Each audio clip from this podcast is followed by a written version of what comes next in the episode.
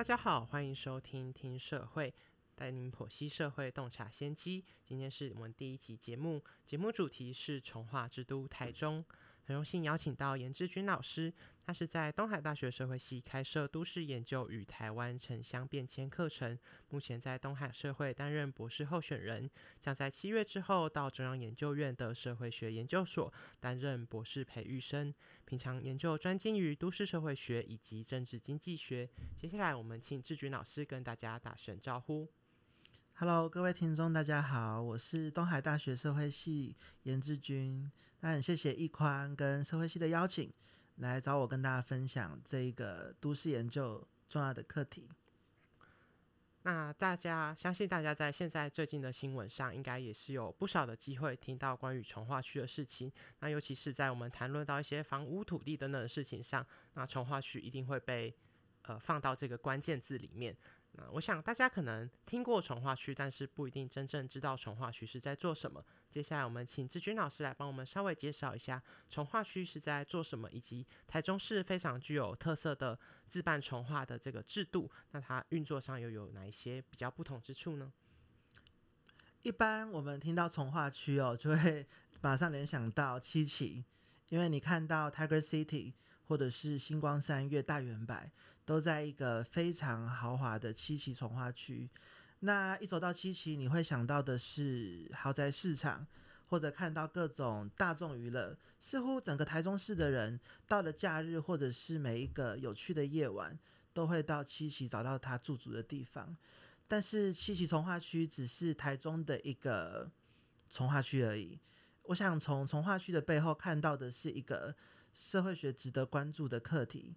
那过去从化区会被地震系或者是都市计划系，然后认为说是一种地方政府啊做都市开发或者是土地整合的工具。好，但是我们一般来说，从化区在台中大概从九零年代开始，可以看到是从化区开发的蓬勃期。你看到七期的惠来从化区，八期的丰乐从化区，现在你沿着捷运绿线沿线都看得到很多的从化区在开发。那从化区有所谓的公办从化跟自办从化。公办从化的意思是，台中市政府是开发主体，然后由国家请所有的人力物力资源去开发都市土地。那这个非常考验地方政府有没有这样的。施政能力跟开发工具，呃，那自办从化的差异是，它的开发主体是从化会，那谁是从化会的理事跟监事呢？他必须是地主的身份，但是往往我们看到这个地主呢，他的面孔是很多样的，比方说建设公司，它可以提早到还不是从化区之前的农地或者是其他的土地形式里面去购买土地，所以他会成为地主。那自办从化里面的地主，他也可能是世世代代居住在这个地方的一家人，或者是一个传统聚落。那总之，自办从化的背后是从化会是开发主体。那从化会里面理事监事真实的身份，好是建设公司或者是里长，甚至就是一般的地主。那除了开发主体之外，还有权利主体，因为台湾的土地制度是私有产权。那在公办从化跟自办从化里面，我们都认为地主应该是受益的人，因为他可以享受到一个原本不方正，甚至有高低落差、很机灵，好，甚至是一个偏乡地带，他透过市地从化，让土地可以重新整合、重新分配，甚至是增加新的公共设施，让这个地方产生新的土地价值。那这基本上就是从化区的制度设计的基本逻辑。哦，嗯，那在这之中，刚才有听到志军老师谈到了蛮多关于自办从化还有公办从化的这个区别。那可能这个也是解答了蛮多听众对于这个这个专有名词的一些疑问。不过在这个部分里面，其实还有很多的社会脉络等等的部分背后可以去探讨。这个部分我们稍后会再进行。接下来，我们想要先请问志军老师，他为你为什么会觉呃当初这个从化区的或者是城乡研究的议题是如何吸引到你的呢？你是如何去接触到它？那它的哪一个部分能够特别引起你的兴趣呢？其实我刚踏进社会学的那几年，做的课题是文学社会学，其实跟城乡研究没有直接的关系。我当时作为一个文青哦，其实 非常关心这个文学作品是在一个什么样的时代下被生产出来、被重新介绍出来的一个历史过程。但是我在二零一六年的冬天，差不多是十一月底，那当时我是大学三年级，我就发现奇怪的，为什么有一则新闻突然间跳到我的视窗，看到有一家幼儿园。他因为不愿意参加土地重划而被迫破迁的状况，那这其实就是在台中当时很热烈的一个黎明幼儿园的保留运动。那我所纳闷的是，为什么幼儿园要参加重划？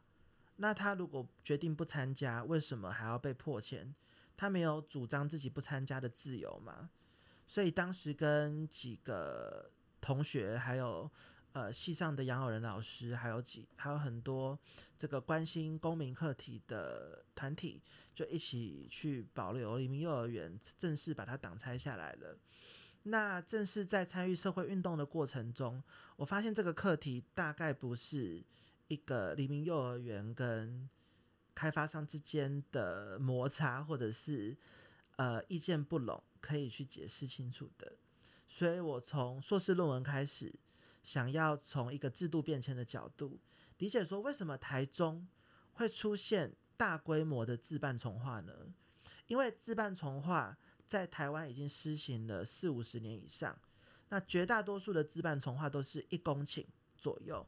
那涉及到的地主人数也不多，大概就几十位，所以自办重化它不太会是地方政府所仰赖的制度。可是我发现黎明幼儿园在的这个单元二黎明从化区，它的面积竟然高达一百八十六公顷，所涉及的地主有两千多位，这是一个很复杂的故事。所以从硕士论文从制度变迁的角度理解自办从化为何在台中出现，那到了博士论文，我的关怀是为什么九零年代我们的地方政府很仰赖从化作为一种土地财政的挹注资源。成功开发大量的都市土地，却在两千年之后公办从化的开发议程搁置了，然后大量的转向自办从化，而且是大规模的。所以今天如果你从高铁站出来，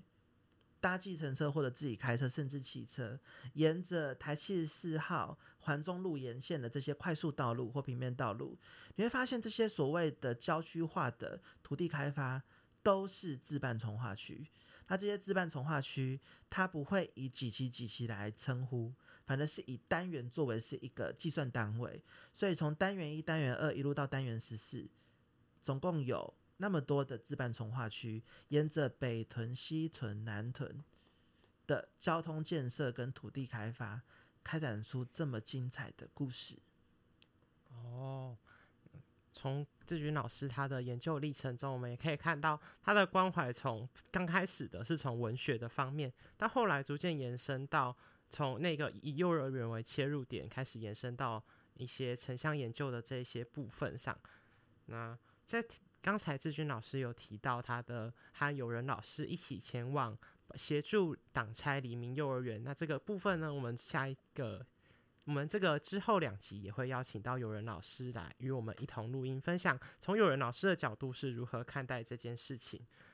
而且我在像我自己待在台中是，呃，有时候也常会听到各种关于什么几期几期几单元几单元，那我在蛮长的时间其实都一直搞不清楚所谓的期跟单元，虽然它好像。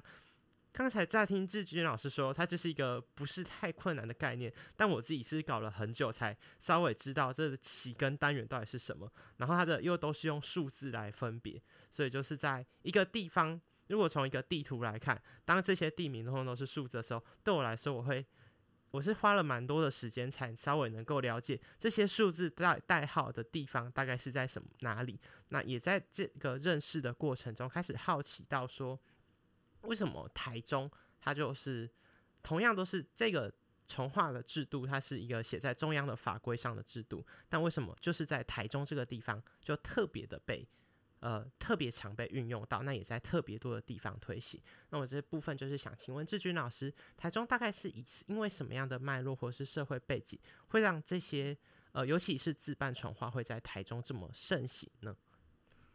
对，我想一宽关怀的就是自办重化在全台各地都有，但是为什么在台中变得这么显著，甚至引发那么多的争议或者是社会的关注？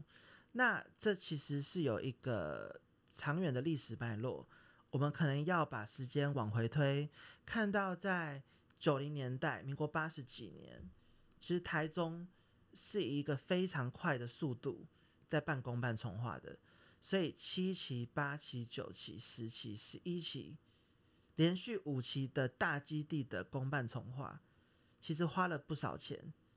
可是这里面牵涉到一个重要的土地，叫做抵费地。好，所谓的抵费地，就是抵偿土地开发费用以及相关贷款利息的土地。那抵费地其实是地主提供出来的一种土地形式。所以抵费地一定是重化之后才有。那公办重化最大的诱因，就是地方政府可以透过办重划获得抵费地，然后让抵费地去折抵地方政府在开发过程中动用了那么多的经费。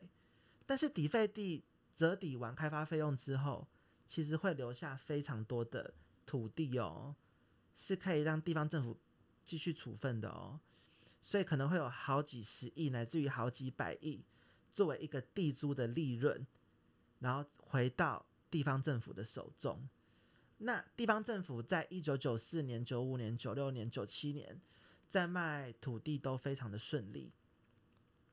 吸引了厂商、吸引的财团、吸引的个体户，大家都觉得土地市场是蒸蒸日上的，觉得投资土地是有很棒的一些政策福利的。但是在一九九七年发生亚洲金融风暴，一九九九年发生中部最大的九二一大地震，底费地的市场变得非常冷。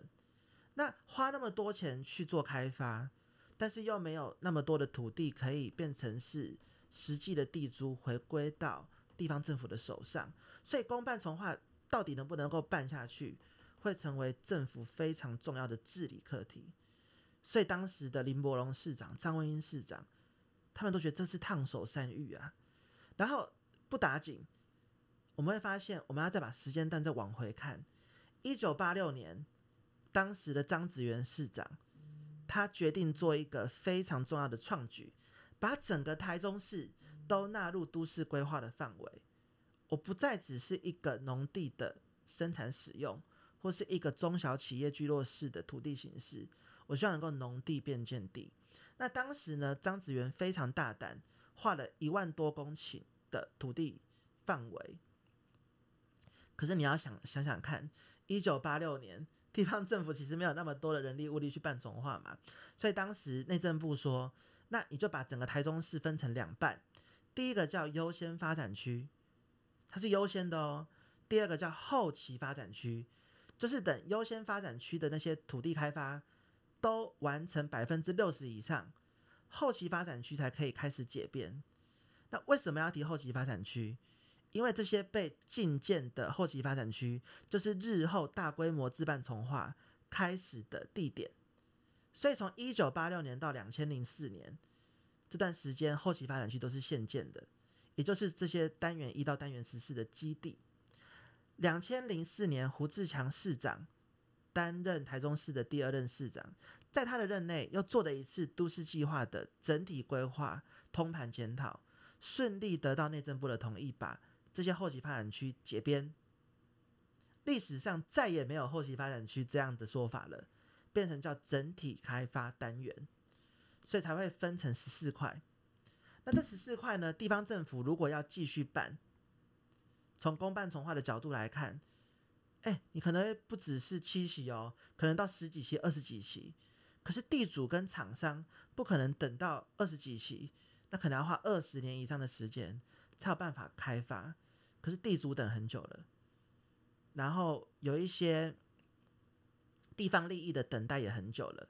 所以在张文英市长到胡志强市长任内，就决定以自办从化作为是从化区市场开发的主要制度，所以你才会看发现为什么好像地方政府的角色不见了？其实它没有不见，地方政府是变成是一个监管的角色、审查的角色，但是重点在于开发主体变成是厂商，而且是具有地主身份的厂商。各式各样的厂商都进来开发了，比方说宝成集团，在九九零年代西进东莞，成为全球价值链中鞋业资本的这个老大，他也选择做土地开发。所以今天如果你经过台中中港转运站旁边，那么大片的一个从化区，它背后的老板就是宝城。台中在九零年代，你发现。地方派系的分类里面，台中县有所谓的杨派，也就是长益集团，好长益实业的杨天生，他们的家族呢也进入到土地开发的事业。所以，当你今天去到七期，到了隔壁市政路跟黎明路口，你就会发现有一个非常大块的土地，一百八十六公顷，它背后就是一个传统就有做制造业，但是也有做土地开发产业的长益实业的。一个土地开发的作为，那这里面的资本的多样性是非常丰富的，但是也因为有的有开发经验，有的没有，有的跟地主协调的很好，有的协调不好，甚至有更多复杂的因素，让大规模的自办重化虽然成为地方政府缓解开发压力的解方，但是在实际的开发实作上面，你会发现有非常多的冲突，但是有的得利，有的没有得利，有的成为。一方之霸，有的成为这个游戏规则当中的牺牲者。哦，那这样子从刚才老师所分享的，呃，从刚才志军老师所分享的。从化区的这些，或者从化区的这些脉络之中，我们可以看得到，说在这样子，因为有这样子的历史渊源，就是从原本的优先发展区、非优先发展区，到最后的原原本的县建，到后来的解编等等的，在这些过程中，才会让我们现在看到的地貌是变成。我们如今看到的有分成，呃，用期来分的公办重化，以及用单元来分的自办重化。不过刚才老师里面有提到一个小小的问题，是说在九二一大地震的时候，当时候造成底费地市场的变得非常的冷冷却了这个市场。想要请问的是说，老师你认为当时候的这个？因为地震，照理来说，一般是比较算是一个短期的因素，并比较少说长期的影响整体的房地产市场发展。想要请问老师，为什么？就是您认为为什么九二一地震那时候的这个影响会造成这么影响的会这么长远，而非只是一个短期的因素呢？其实我觉得，在九零年代末，哈，是台中的都市的一个非常重要的转捩点。那不论是短期或长期的角度，从亚洲金融风暴的九七年的影响，到九九年的大地震，其实你会发现人心惶惶，我们很难相信会有，就是不会再有地震发生，然后也觉得这个各种资本会收手，不敢做冒险的投资，不敢做长期的投资，那底费地。它就变得是卖不出去，那代表说市府就不会有新的地租进来，好，地方政府就会缺钱哈，或者是说没有更多的开发能力去支付更新的开发。但是底费地市场是如何再让它热起来的？我觉得七期的这个惠来从化区是一个非常好的观察点。当然，在九零年代末，你会发现当时的市长张文英。以及现在的政务委员张景生，当时是台东市副市长，他们试着去促销，比方说把迪费地的价格定的比较低一点，看一下是不是能够吸引更多的财团或者是建设公司来添购土地，但这个政策并没有奏效，甚至后来换个方式，我不要售出大规模的嘛，我可以售出小的基地，比方说九期啊、十一期的土地也试出。但是市场还是没有很热，那到底是什么样的一个诱因结构，让厂商觉得，但是一个可投资的商品，甚至觉得底费地是一个很有前瞻的一个利基点？你会发现到胡志强市长上任之后，七期尤其是西屯区展开了容积转移的市场，所以七期刚盖好，九零年代中期，七期是一大片土地，而且没有想到说它的容积率可以盖得很高，但是在两千年之后，陆陆续续的一些政策的释出，会发现哇，有容积奖励，还有容积转移，所以你会发现为什么现在到七期，那些房子都盖得这么高，有豪宅市场，有商办，然后甚至是有这种国际性的一种豪宅市场的投资等等的，大概是这样的一个热点。所以大概两千零三年之后，整个台中七期的底费地市场就重新热了起来。哦，大概是有这样的前后因果啦。那这样我们可以看到，是在这个过程中，除了是大环境的，像是刚才提到的金融风暴，或者是大家可能对市场信心的，呃，对市场没有那么的有信心以外，还有提到一个非常重要的关键字，是在容积转移。就那我们好像常常其实也可以听到，我一个土地它会有一个我们核定，会有一个政府核定的容积率，然后后面就会有各种的容积奖励、容积转移等等这些。嗯，可以，我们可以一些呃操作的空间。那想要请问一下，说这个容积大概是什么样的概念？还有是说，那所谓容积转移，它实际上在操作通常是从什么地方转移到什么地方呢？容积这个概念哈，它其实是一种 rights 权利，对不对？而且是一种叫做空空中权，好空权。所以它这个东西，它本身是一种虚拟资本，它也是一种商品。那容积当然是因为政府电力的规则，然后电力的规则之后，地方政府试着去推这个东西。所以容积奖励背后当然有很复杂的运作机制。比方说，我今天给你容积奖励，但是没关系啊，你就帮我盖一个公园，我用公园换容积。或者是你很常听到一些容积奖励，是来自于说，哇，这是一个历史建筑群呢，啊，我是不是能够保留它，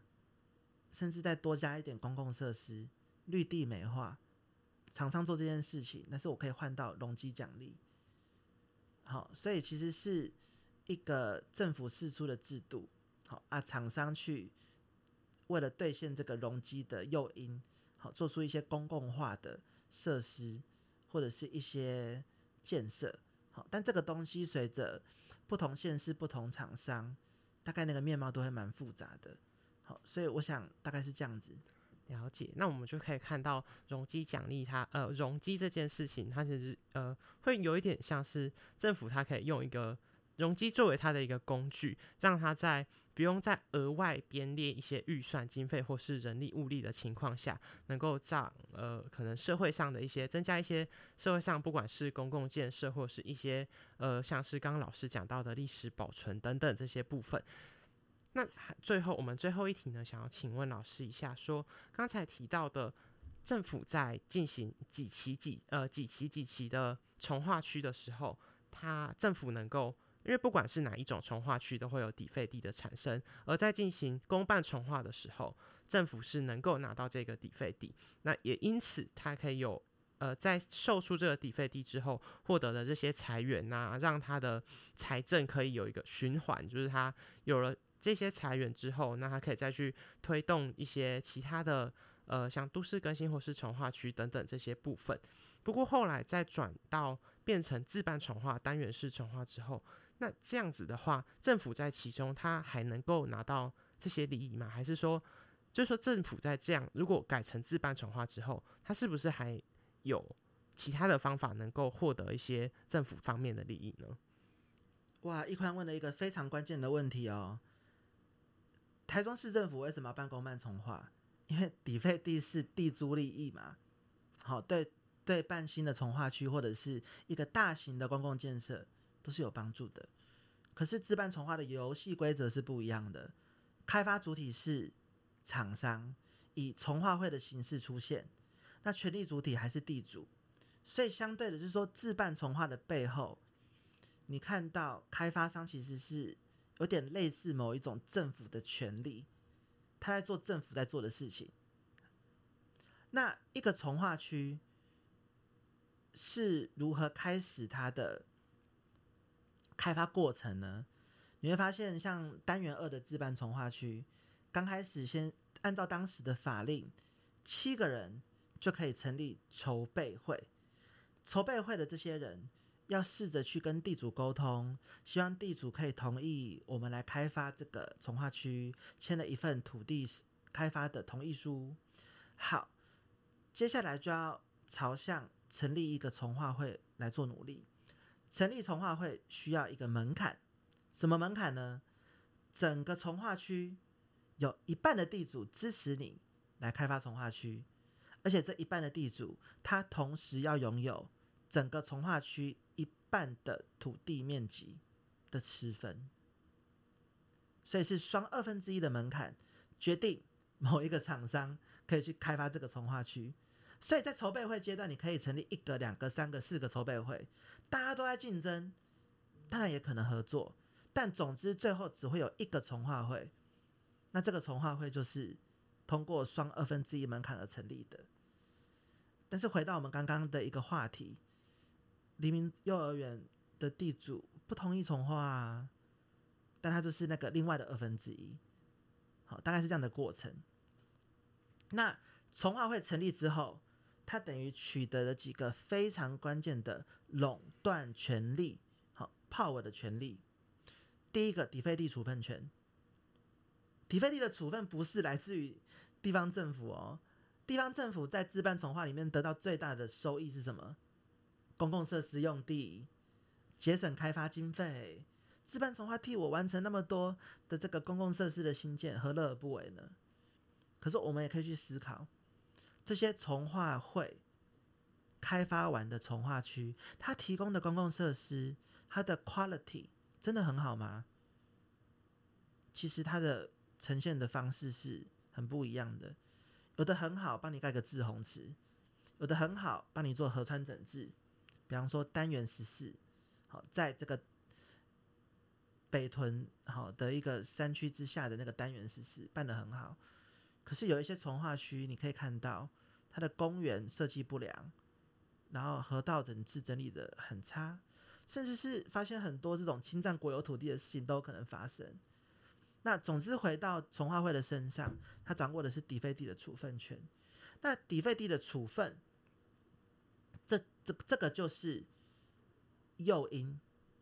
为什么从化会？为什么建设公司要花那么多的心力去争取垄断的权利呢？因为底费地的处分在他手上啊，他一样要折抵开发费用。但是我们都知道，折抵完开发费用之后，剩下来的地租，那个是好几十亿、好几百亿的生意，所以利益在哪里是完全可以看得到的。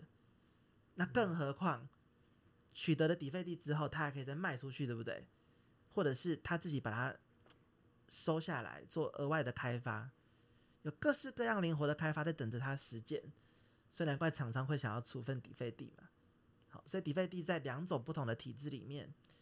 可以处分它的玩法、游戏规则、开发主体，甚至是各种灵活的用途都不一样。了解。那我们其实可以看到，就是在呃自办重自办重化的这个过程中的这些公共建设，是因为是并非由政府通通盘来去规划，很容易会产生各种像老师说品质的问题，或者是设计上的问题。那我还是想要厘清一个小小的点，就是那这样子的话，自办重化和公办重化，它会变成一种竞争的关系吗？还是其实他们并没有这种关系，只是共存在这个呃城市里面呢？是呀，就是以台中的这个从化的历史来看哦，九零年代地方政府仰赖公办重化，七期不就是最好的成果吗？新市政中心盖起来了，歌剧院，好，甚至是很多的这些公共设施。那在台中两千年前后，因为释出刚刚说后期发展区的土地，从现建、进建到解编，土地释出，所以这边的特殊性在于是地方政府等于是请这些厂商来帮我开发这一些土地，而且是大规模的。但是，一般来讲，台中还是存在着小规模的自办从化。无论是大规模还是小规模，那自办从化就是要从筹备会、从化会、开发、开发完成的程序来走。好，那我们可以看到的是，在林佳龙市长任内，他已经颁布了一个内部审查的行政命令，想要去做出一个严正的宣誓。因为他目睹了在胡志强市长的任内发生这么多的从化区的争议，所以只要之后来申请从化的从化案件，超过十公顷以上的不核准，十公顷以下的纵使核准也要严格审查。好，所以他有时候是我们说它是一个共存的现象，但是如果是看到单元级的这一种 case。它本身是一个台中市，我们把从化区当成是一个策略点，看到的是台中在都市治理上面轨迹的转变。那这个也可以理解说，其实不长不只是市长要怎么做，也牵涉到厂商怎么样盘算，地主到底会面对一个什么样的城市的未来，它的产权会受到什么样的分配，怎么样的一个打算。牵一发而动全身。我想这也形成了我们为什么看到台中市那么多的土地，它看起来面积都很大，对不对？店家的厂商哈，这些店面都很大，那这个到底是怎么来的？好，这些都是有迹可循的。从化之都台中节目的第一集，志军老师与我们分享了相当多对从化区，尤其是台中独到的关怀与观察，从从化区的历史脉络开始。介绍了许多我们时常听到却往往一知半解的专有名词，像是开发单元、优先开发区、底费地等等。更重要的是，分析在这些发展的过程中，各方利益是如何交互影响。从起初的热衷公办重化，到后来底费地市场一度冷却，再到今日重化区成为台中城市的重要组成。从台中的视角出发，纵览近年台湾房地产市场的发展历程。本集节目着重于回顾，第二期节目将连接今年修法的平均地权条例，讨论平均地权条例和重划的关联，并思考当合适的土地重划完后，展望台湾的都市发展下一步会怎么走。